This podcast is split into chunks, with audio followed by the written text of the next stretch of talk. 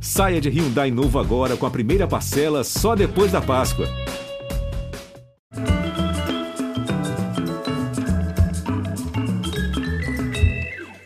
Olá, muito bem-vindos. Em 2006, um restaurante brasileiro apareceu pela primeira vez na lista, uma lista decisiva, mais que prestigiosa, dos 50 melhores restaurantes do mundo, um prêmio concedido todo ano pela revista britânica Restaurant.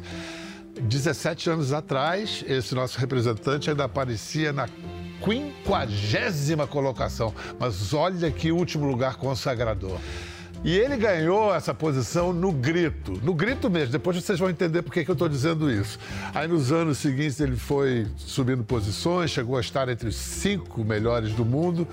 Mas desde aquele primeiro anúncio ele sabia a encrenca que ele estava comprando. Clube exclusivíssimo de chefes, quero dizer, egos, holofotes, prestígio, grana e, claro, dor de cabeça.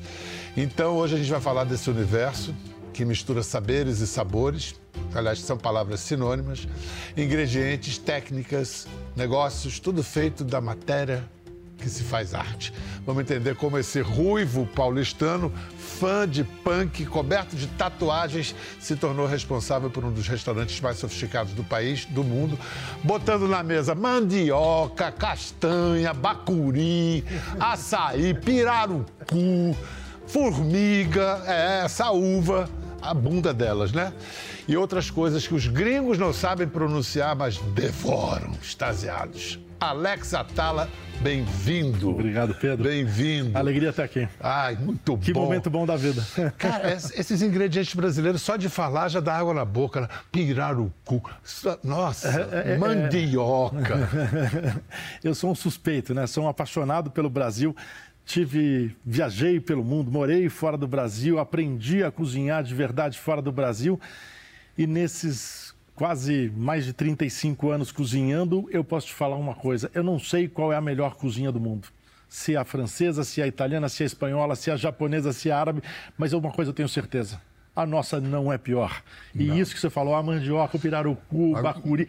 São... Mas isso é fácil. Agora eu vou te botar numa encrenca. Dentro do Brasil, Qual? Mineiro ou paraense? Pô, Pedro, essa, essa é, é, justa, hein? Essa é justa. Eu, vou, eu, vou, eu vou, te falar o seguinte, eu vou te falar o seguinte, eu não vou falar da paraense, eu vou falar de tudo que a gente chama de Amazônia ou Panamazônia. É uma loucura. Quando a gente fala de Amazônia, é importante lembrar que nós não estamos falando de Brasil. Nós falamos de pelo menos oito países que condividem esse bioma uhum. e interpretam a Amazônia da sua própria... A própria é comum... cozinha peruana, que tem esse é prestígio isso. todo, está ali. Tá ali. É. O que, por que, que eu vou falar de, da Amazônia, da Panamazônia?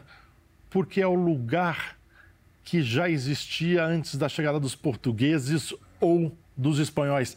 Os mexicanos foram muito inteligentes em celebrar a cultura pré-hispânica. Nós, sul-americanos, talvez latinos, perdemos um pouco isso e está na hora. Temos um grito para entalado. Esses ingredientes aqui estavam passaram por todos os períodos e estão na mesa novamente.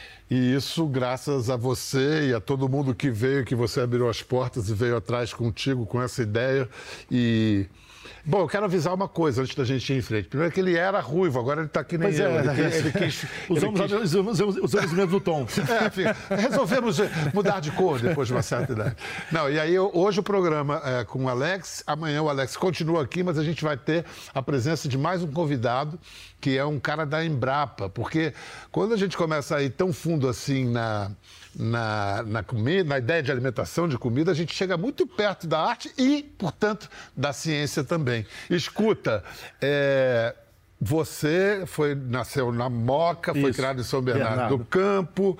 E o que, que na sua infância, naquele menino, podia indicar que adulto ele se tornaria um grande chefe, um dos maiores chefes do mundo? Eu vou brincar que a primeira coisa é que eu sempre fui guloso. Guloso, guloso.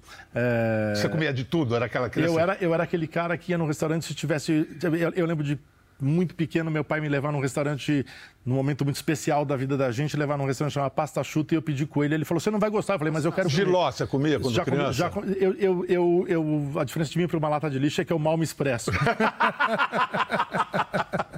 e com, acho que com, talvez com 10 anos de idade, eu tive a primeira hepatite por conta de comer ostra. Então, assim, eu, é, eu, eu, eu, fui guloso a vida inteira. Vem cá, a gente tem imagens da sua família. Você é pequeno, vamos ver, você vai explicando pra gente Vou quem é um você, pouquinho. quem é quem, o que, que vocês estão fazendo, que time vocês torcem. Vamos lá. Praia. Praia? É, essa é uma praia, é, eu acho que é Bertioga. Aham. Se me lembro acho que é Bertioga. Você é o do meio? Eu sou, é, eu sou o Ruivinho, esse, esse que está sentado, a outra minha irmã mais nova, Águida. Tá. Naquela primeira foto tem meu avô, que é o cara que tem muito a ver com tudo que eu faço hoje. Esse sou eu e minha irmã, numa variante do meu pai. Viajávamos em quatro aí atrás. Aquelas coisas de. Que delícia. Sem cinto de segurança, Não, sem imagina, em nada. cima do motor. E eram viagens que já incluíam... Já assim, incluíam. Eu, eu sou um apaixonado, a minha família inteira sempre foi apaixonada por selvagem. Então, meu pai gostava de fazer camping selvagem. Isso é uma casa em Caraguatatuba que a gente tinha. Meu pai e meu avô pescavam e eu, desde, desde essa idade, já andava atrás deles e causava, chorava se não me levassem. Com quantos anos você aprendeu a limpar um peixe? Dessa idade aí, com uns 6, 7 anos, a gente, eu e meu irmão, a gente já tinha que saber limpar peixe. Meu avô botava a gente, mesmo que a gente não conseguisse. Mas era assim, queria comer, tinha Dava que uma limpar. faca na mão e Sim, vai lá sim, sim, e desde pequenininho, escama. desde pequenininho. Que acabou sendo um grande diferencial depois que eu virei cozinheiro. Porque quando eu entrei numa cozinha, essa, essa lida bruta com os ingredientes eu já tinha. Mas es- esse espírito de aventura da sua família foi que levou você a ser mochileiro na Europa? Esse espírito aventureiro da minha família foi o que me deixou cada vez mais deste- destemido. Márcia, minha mulher, brinca que meu conceito de férias é quanto pior, melhor. Você gosta Eu de adoro- acampar? Eu, Não, não, com essa idade não dá para acampar, Não, acampar, acampar não, fala- dá, mas dormir numa rede. eh, Pedro, eu preciso confessar, dormir numa rede no meio da floresta, pra mim Você não sabe dormir preço. em rede? Bastante bem. Ah, bom. Porque em rede não se dorme assim, não, não, né? Se dorme atravessado. é, atravessado. né, né, né. E, Então você e gosta embarco disso. também, assim, viajo, fico em barco uma semana e amo, amo. É um desconforto, mas esse desconforto acalenta minha alma. Alex Atala, senhoras e senhores, um homem rústico. Não, porque eu tenho amigos, inclusive ambientalistas em geral, têm essa coisa de gostar de estar nas situações que para os outros seres humanos são situações inóspitas. Eu, eu, tenho, eu, tenho, eu tenho prazer e tenho um orgulho danado de ter um filho hoje morando numa tribo Caiapó. Uau! Morando, morando. Que idade ele residindo. tá? Ele tá com 21.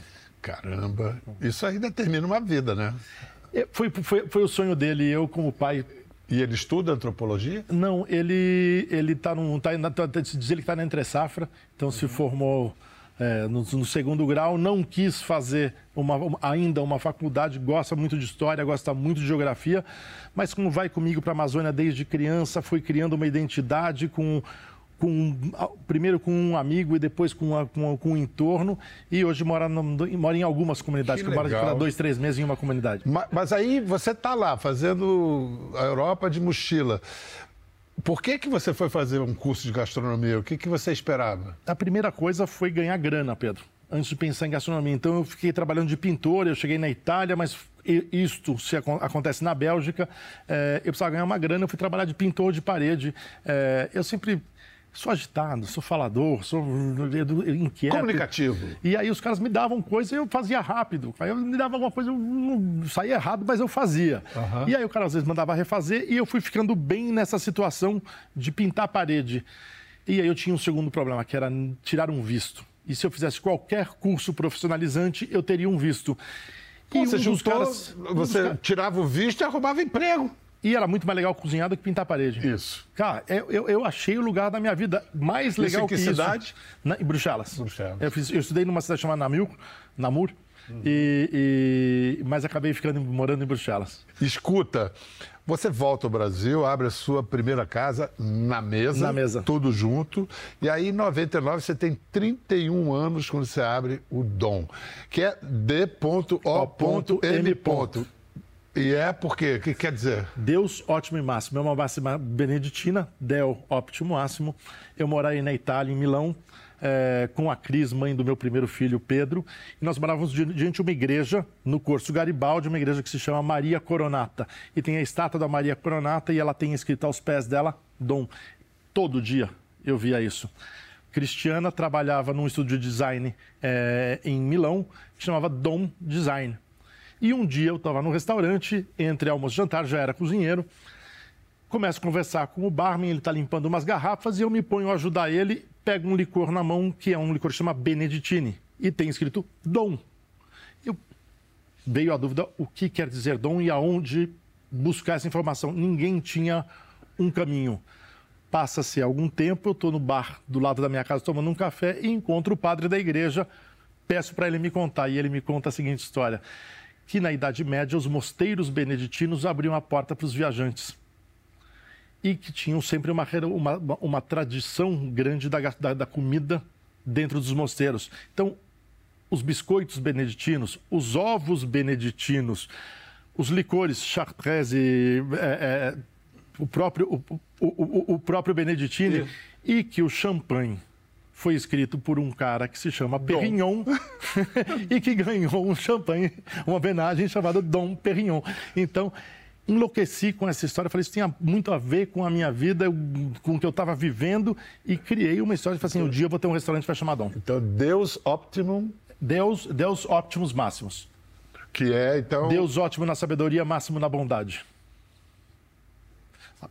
se, os teólogos e padres, se eu estiver errado aí, manda, manda um puxão de orelha que vale. Mas vem cá, você com 31 anos, hoje, você olhando a, distância, agora você está é, é, menos jovem, com 55, você sabia o que você estava fazendo? Não, lógico que não.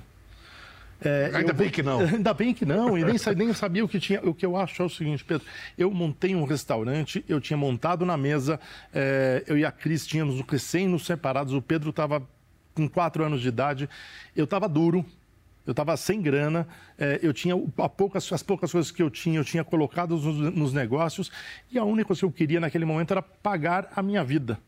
É, e foi, fui conseguindo, mas eu sempre tive essa obstinação por fazer comida brasileira, por conseguir levar esses sabores. Eu não quero parecer exagerado, mas a primeira vez que eu experimentei trufa, que eu experimentei foie gras, que eu experimentei caviar, eu não gostei. Não quer dizer que eu não goste hoje. Foram coisas que eu tive que aprender a gostar.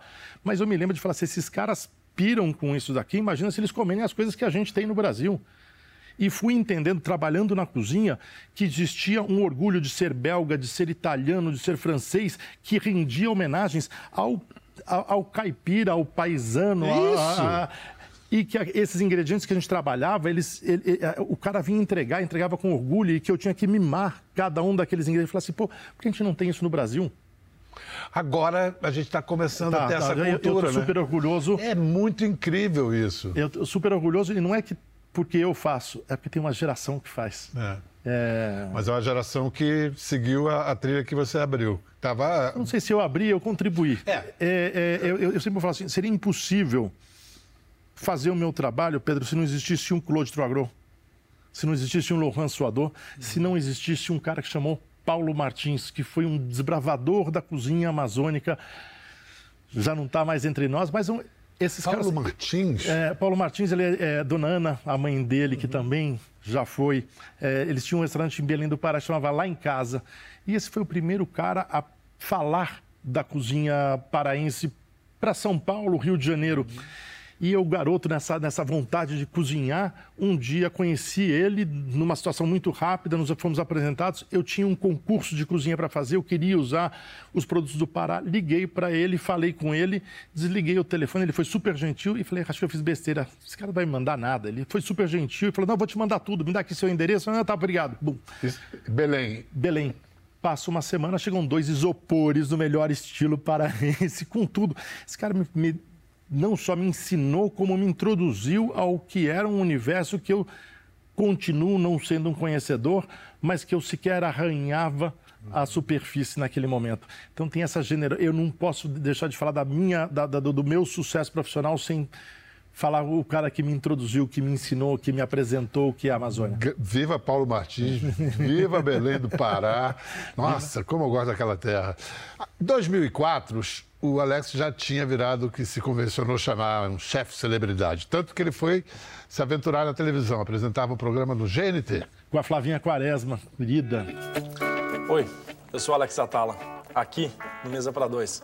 Ainda era ruivo. Vamos falar eu ainda era ruivo. De utensílios, de receitas, de técnicas, um pouquinho de tudo, até de livro. O batedor, só para contar, redondinho e o bom também, para buscar lá no cantinho. A maneira de usar e de bater também tem um procedimento. O certo seria não bater em círculos, como todo mundo faz, mas sim em oito. Uma vez, vou contar uma historinha aqui. Lá na escola de cozinha, eu comecei, eu tive essa aula e peguei talvez uma das maiores lições. O chefe pediu para mim que batesse um chantilly. Eu virei as costas e comecei a bater. E ele de longe olhou para minha cara e falou: Alex, está errado. Eu falei: pô, esse sacana nem sabe se eu estou batendo certo ou errado. Como é que ele sabe disso? Com os anos eu fui aprender que o movimento circular faz um barulho, o movimento em oito faz outro. É maravilhosa essa história. Agora, a pergunta. O gosto muda se bater circular ou em Não, oito? você vai gastar menos movimentos. Uma coisa que eu fui entender há poucos anos atrás, indo morar no Japão.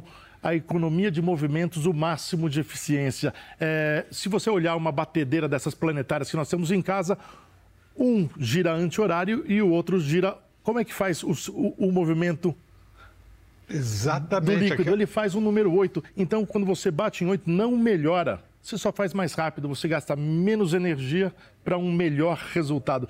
Isso eu fui entender a essência disso trabalhando no Japão. Que sofisticação, né? É, Porque É, o Japão é, é, muito mais do que sushi, Japão- sashimi, né? Não, a cozinha É, japonesa, eu fiquei numa cozinha zen budista, fui aprender é, a fazer isso porque eles não trabalham, não pode ter gás. O fogo tem que ser feito de madeira e não tem gelo. Você pode usar água gelada, que são dos dutos de Kyoto. É, Tudo tem que ser feito à mão, não pode usar eletricidade. Se você vai fazer um purê, o movimento de mão é importante. E eu tinha essa curiosidade, eu tinha, eu tinha essa necessidade de viver uma experiência verdadeira, intensa, crua do que era a cozinha japonesa. Conheci um, um- um monge, pedi a ele e ele me concedeu essa. É admirável ver você manter essa chama do, do menino e do, do cozinheiro sendo empresário e tal, mas você mantém isso vivo. E eu entendi na sua história, me corrija se eu estiver errado ou elabore, que teve um momento em que foi um grito de independência, não só de independência, você queria chamar a atenção também, quando você tirou do, do cardápio foie gras, caviar, trufa, Trufa, sim. E, e escreveu à mão. Escrevi à mão em todos os cardápios do restaurante que eu estava declinando por isso. Talvez com talvez por pouca idade, por menor experiência ou até por ansiedade, eu talvez não tenha me colocado bem e talvez hoje consiga me expressar melhor. Foi um momento onde os grandes críticos de cozinha do mundo, os grandes chefes de cozinha do mundo vinham, começaram a vir ao dom. E eles enlouqueciam com os ingredientes nossos e ficavam desapontados com o foie gras, com a trufa, com o caviar. Por quê? Porque na viagem de lá para cá, esse ingrediente, na terra deles, eles tinham aquilo igual ou melhor. Mas o que Melhor. eu tinha aqui, eles É. não tinham. É e era o isso. que fazia eles saírem de lá. E aí eu abri, a, a- a- abri mão de usar esses luxos para dar protagonismo aos sabores brasileiros. Algumas pessoas entenderam e receberam isso muito bem, é, outras não, mas a gente manteve. Mas quem reagiu com mais estranheza quando foi servido de um prato de saúvas? Foi o brasileiro ou foi o, o gringo? Foi o brasileiro. o- o- Pedro, o Brasil é um país de carisma gigantesco. O Brasil precisa se apropriar disso na gastronomia. Nós temos na música, nós temos no futebol, nós temos em várias Chama-se soft power na linguagem do É, poder. é, mas mas é isso mesmo. É uma. É um, é, é- é- é- cara que vem para o Brasil, ele quer o Brasil. E quanto mais cru a gente entregar o Brasil. é, é, teve um jornalista que escreveu quando a primeira vez que ele comeu formiga que ele não gostou. Mas para ele foi como ver um pintor usar uma nova cor. Aquilo abre um, um- momento na vida dele. Então, eu tenho esse como talvez um dos maiores elogios a- a- a- ao atrevimento de botar uma formiga. Ah, muito bem sucedido. Você, quando chega ao quarto lugar da lista dos melhores do, restaurantes do mundo 2012, como é que você comemorou? Do mesmo jeito quando, quando eu fui o pior dos melhores, o último da lista. Foi? Abriu que tipo assim- de. Abriu um champanhe ou uma cachaça? Não, uma cachaça. Eu normalmente. é, Eu não sou um, um bebedor. Sei. Eu não sou. Não, não sou não- não- não- não- não- mas é- eu tenho sempre essa coisa de juntar o meu time. É, juntar os meus pares, juntar assim, eu sou muito apegado à minha família e ao, a- a- ao meu time. E naqueles anos foram, foi um momento muito de emoção para todos nós. Eu tenho um braço direito, chama Giovanni, que é um baiano de Conceição do Coité, trabalha comigo há anos, começou como lavador de louça e teve um ano que eu nunca vou esquecer, nós éramos acho que 18º na lista e subimos 11 posições, fomos para o sétimo lugar e eu ligo para ele de Londres, falando, chefe, ficamos em sétimo lugar. E o Giovanni com a sua simplicidade, com a sua... fez assim, legal, chefe. Eu falei, cara vamos, vibra comigo. é, é, é, sábio, sábio. Eu vibro, eu vibro mais com a vibração deles. E assim, levar este presente para a equipe sempre foi a melhor comemoração de todas. Agora, é o tipo da é, benção ambígua é, porque você ganha uma estrela, mas você pode perder aquela estrela, você ganha posições. É, tem chefe que pira, que, tem, vários, há casos de chefes que, que se mataram, é. se mataram e que eu faço um jantar celebrando este ano os 20 anos da, da morte dele, da passagem dele, junto com a mãe e com a filha, junto com o chefe Lohan, aqui em São Paulo. É, Bernardo. Sim, e como é, é, que você lida acho, com eu isso? Acho, eu acho, eu gostaria que nós, nós não precisássemos viver essa pressão. Eu acho que a alimentação, todos os seres vivos comem e se reproduzem. O homem transforma isso em prazer. Nós somos oficiais do nosso ofício, nós sublimamos o prazer de comer. E é isso que nós queremos dividir com as pessoas. Eu adoraria que em cima de nós não recaísse isso. Mas isso não quer dizer que a gente desgosta. É, você vive essa relação ambígua entre. É, é, é muito bom competir, sofrer. é muito ruim competir, é muito bom competir. É, é, é muito bom ganhar, é muito ruim competir. É isso, é isso. Agora, chefes estrelados são conhecidos por serem malvados, por serem tiranos. Você é um tirano? Porque olha só. No, eu, eu, vou, vou ser muito claro. Sim. Eu fui criado deste jeito, ok? Eu fui criado dessa maneira. Eu trabalhei em cozinhas de três estrelas Michelin, quando um brasileiro dentro de uma cozinha era um ET, ok? E eu fui criado tiranicamente. E por insegurança ou por não saber, eu remedei, eu repeti os erros que fizeram comigo. Hoje você vai ao Dom Restaurante e tem três palavras, tem três leis que são muito rígidas. Não corre, não para e não fala. Contando desse jeito, parece que eu sou um tirano. Agora, por que é? Primeira coisa, o Dom é silencioso, a porta da cozinha é aberta e ninguém corre. Por que ninguém corre? Porque a gente se preparou, a gente se organizou. Por que, que ninguém fala? Porque quando a gente vai mandar uma mensagem, você não, não digita um texto conversando, você põe atenção que, que você não para? Porque tem sempre alguém precisando de ajuda. Tá, vamos acrescentar uma camada nisso. Se você considerar que uma cozinha funciona como uma orquestra, Sim. o maestro tem que ser tirano, senão não sai sinfonia. E você equipe, responde não, pelo resultado uma, final. Uma equipe, uma equipe em harmonia produz melhor que uma equipe em, em pânico. O maior desafio de um chefe é ser exigente e não ser chato, não ser tirânico a partir do momento que é, é muito difícil formar uma equipe, talvez para forjar essa equipe você precisa dessa, dessa força, dessa energia. Uma vez que essa equipe entra, o, o espírito está dentro da equipe, os garotos entram, é, é, comum, a gente recebe muito estagiário, é, e vem estagiário de todo jeito. A menina que foi estudar em Paris, o cara que veio de, do, do, do, do, Maranhão, e ele, cada um entra com a sua coisa, e de repente o garoto entra com fone de ouvido e entra com. Em uma semana, sem ninguém falar para ele, ele não deixa um pano em cima de uma bancada, a roupa dele tá, entra branca e ninguém olhou para ele e falou assim: se a tua roupa estiver suja, você vai sair da cozinha. Todos estão. A educação pelo exemplo. É simples assim. Simples assim. Agora, e como é que lida com aquele cliente que quase todo que vai ao Dom quer comer e quer conhecer o chefe. Você é o Mickey Mouse, você disse, da sua Disneyland. Exato, eu brinco disso. Cara, deve encher o saco, né? Pedro, eu vou te falar uma história. Eu me lembro perfeitamente a primeira vez que eu cozinhei para o Pelé. E o Pelé tirou foto com o lavador de prato do restaurante. Se o Pelé fez, não sou eu que não vou fazer isso. Cara, engraçado você citar isso, porque foi exatamente quando eu vi o Pelé em público, eu falei, cara, eu, isso antes de selfie, de é. autor. Falei, cara, se o Pelé tem essa paciência, deixa eu, eu, eu, eu me obrigo, posso ser Eu me obrigo a ter, tem mané. dias, eu meus filhos sofreram muito com isso, né? Vamos falar que assim os anos mais celebrados da minha vida, meus filhos eram muito menores e ficavam para morrer que eu ia num restaurante e tinha que tinham que dividir a atenção que tinham do pai. É constrangedor, sim. Mas, cara, eu admiro pessoas.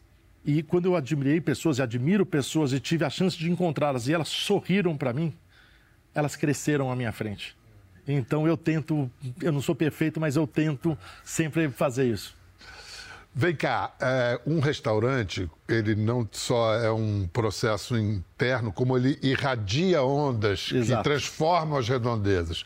Vamos mostrar aqui o caso do a visita de 2018, Ferran Adrià, Sim. grande chefe que revolucionou a gastronomia internacional, é o El Bulli, né? El Bulli, foi, foi, fechou já. É, é, fechou, fechou, é. fechou.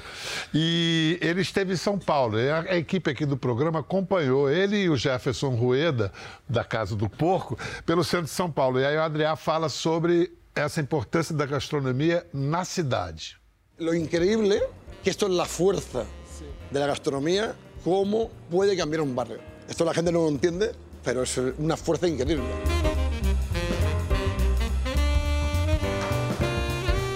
Si queréis turismo de calidad, está basado gran parte en la gastronomía.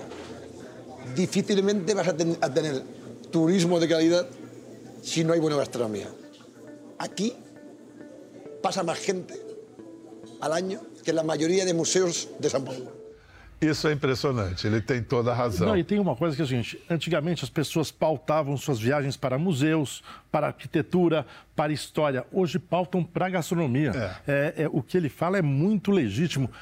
A gente vai para o museu entre um restaurante e outro. Exatamente. O, o, a Casa do Porco, ela tem, mas tinha mais visivelmente um, um, efeito de virtuoso ali na região sim, onde sim, ela sim, se estabelece. Veio a pandemia, tudo ficou mais confuso, mais confuso, e tal.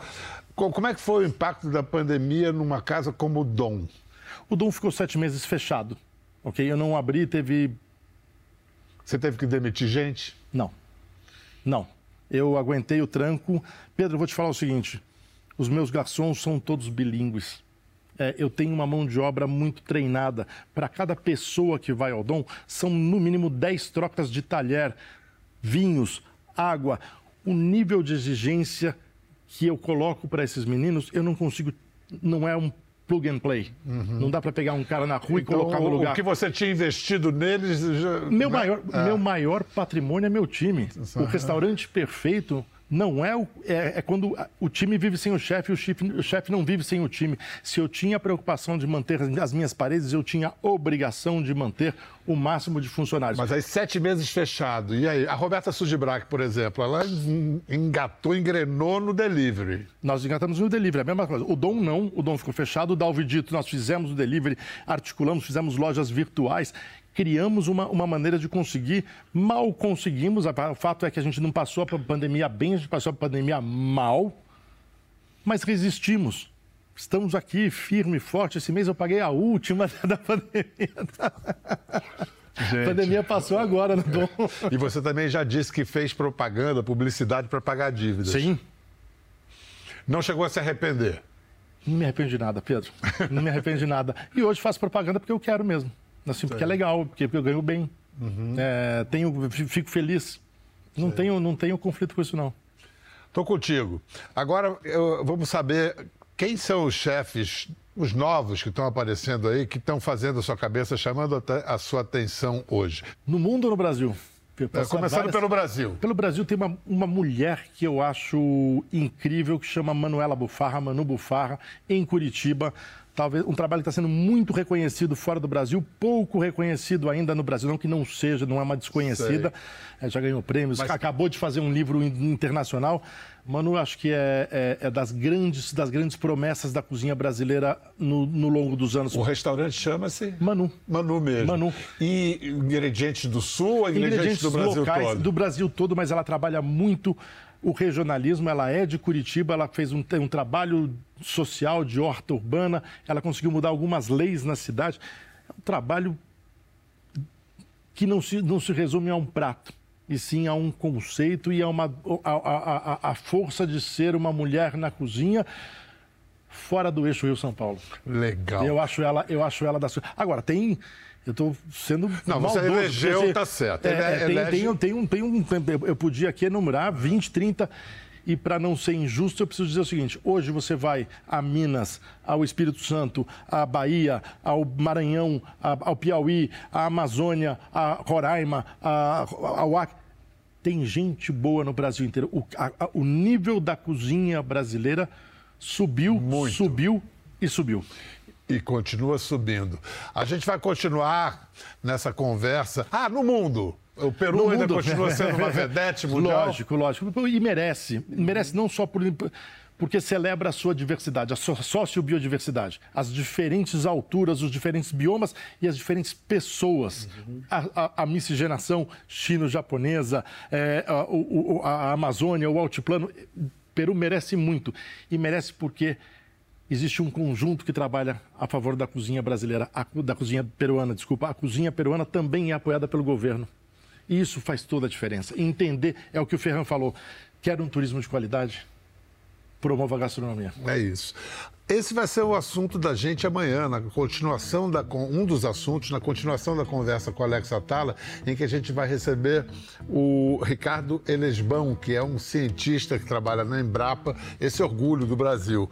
E vamos falar dessa relação entre um, um empresário, cozinheiro do setor privado com um cientista de uma empresa estatal. Onde é que eles se encontram? Que bola que a gente pode bater? E Vamos dar agora, agora a gente vamos dar aquele, fazer aquele assalto à geladeira. Até amanhã. Beijo, valeu. Quer ver mais? Entre no Globoplay. Até a próxima.